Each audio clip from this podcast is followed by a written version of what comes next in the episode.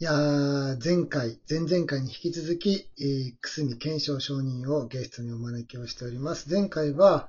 あー一歩踏み込んだ共感力ということで、えー、くすみさんのお坊さん術を学んだ気がしました。それに引き続きのお話を今日は、あー続けてお送りしたいと思うんですけれども、くすみさんまたよろしくお願いします。よろしくお願いします。言葉にならない言葉を聞ける能力、読み取る力、汲み取る力、それが結果的に、えー寄り添えるっていう。まあ、言言葉の奥の言葉をこう、こう、綱引きみたいにこう引いていくみたいな、なんかそんなような感覚でいいんですかね？そうですね。なんかその、こう、人間って、あの、やっぱ言葉の奥とか、表情の奥に語るものがあったうん。り、えーそういうものを読み取る共感力っていうのがお坊さんでも大事だと思うし、うん。その、お坊さんよく布教をするっていうことを言いますけれども、ええ。うん。あの、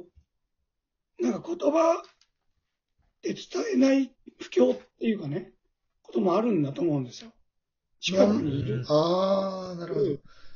その、眼差しとか、近くにいるっていう言葉ではない、ない、こう、不況というか、お坊さんとしての役割っていうのも、僕はこうあるんじゃないかなっていうには、いつも思ってますかなんだろう、こう、言葉で解き伏せるって感じじゃなくて、ね。本当になんかその場にいるだけで繋がり合って、繋がってるっていうこと自体が不況みたいな感覚ですかうね。ん。なんかやっぱり、いつもうちの周りの人には言いますけれども、信仰よりも信頼っていう、うん。信仰の前に必ず信頼があると思うんですよね。出た名言。そこの、こう、人間関係とか、ものがちゃんと出来上がってからその先に、あの、信仰というものが生まれるような気がするので、まずはやっぱりうんそこの人と人としてのつながりというものを大事にししてますかね。深すぎるなんかそのお話って、あの、以前にくすみさんからお伺いした、その東日本大震災の時に、うん。そのお寺ごとの対応で、まあその後の地域の方からお寺への見る目が変わったなんていうところも、うん。前にお話しいただきましたけども、うん。なん、か、そういう意味だと、うん、なんかその、くすみさんがおっしゃるそこにやっぱり安心感、信頼があって、っっていう、まあ妙法寺さんのそばの、こう、お檀家さん方っていうのは、すごい安心感があるんだろうなって、今なんかこう、檀家さん目線になっちゃいましたもんね。いや、わかんわかんないけど。みんなどう思ってるかわかんないけど。なんかこのコロナ禍で、妙法寺さんのその檀家さんとの関わり方っていうか、なんかそういう行事とかってどんな感じだったんですか？そうですね。あの、こう、コロナになってからは、うん春のお彼岸とか夏のお盆とか、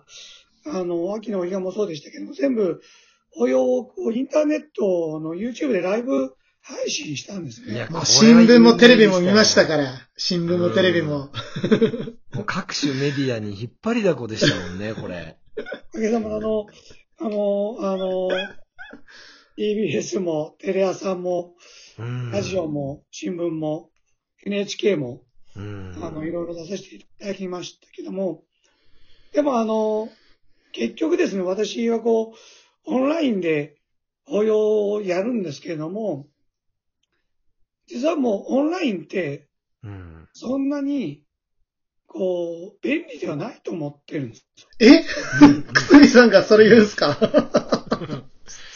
万能ではない。やべえ、これ。なんだろう、このなんかラーメン屋の大将がいきなりラーメンってあんまり体に良くないみたいな、なんか。いや、違う違う。ラーメンって、あんまうまくねえよっていう。行列のできるラーメン屋さんが、ラーメンあんまうまくねえからっていうような。うん。なんだろう、そちょっとその え、心を。聞きたい、聞きたい、ですね聞きたい。うん。うん。あの、やっぱりなんだろう。あの、お寺って、やっぱりお寺に来て、で、その空気感だとか、うん。お香の香りだとか、そのやっぱ五感で感じて初めてこう、なんだろう、手が自然とこう合わさるというか、そういうこうスイッチが入るというか、やっぱりこう、お寺って、こう、リアルじゃないと伝わらないことの方が多いなっていうふうに、あの、思ってるんですね。実際、うちのお寺でもですね、お盆でお墓参りがね、減ったかって結局減ってないんですよ。うんみんな、こう、人と同じようにお墓参りに来てたんですね。やっぱり日本人の心には、にはお墓参りに行くっていう、こう、もの、たとえコロナであっても、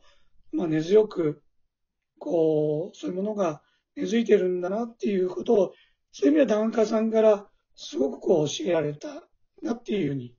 思いましたね。あ、お坊さんがこう、なんか檀家さんから教えられるってことなんですかね。なんか今年は特別な夏っていうふうに言われ方しましたけれども、まあ甲子園も中止になったりとか、あとは大きいところで言うとオリンピックも中止になって、うん。えー移動制限がかけられて、なんか特別な夏でしたけども、その中でお墓参りだけは普通に、えーいつも通り、むしろいつもより増して、なんかそういうふうに言って、ご先祖様、見えないものと繋がっていたっていう姿を、くすみさんも感じられたと。でもこれ上限寺も一緒じゃない？あんまり変わんなかったもんね。ううんうんうんなんかさ、そういう意味だと、まあ、うちがね、あのー状況は確かに妙法寺さんと一緒だったかもしれないけども、そのこう全国的に見たときに、うんやっぱりそういう感想を持ったお寺さんって多かったと思うんだよね。あれ結局変わんなくなかったみたいな。うんで、そう言えてるお寺と、そう言えなかったお寺ってあるじゃん。あれ、うちはやっぱ減ったよっていう。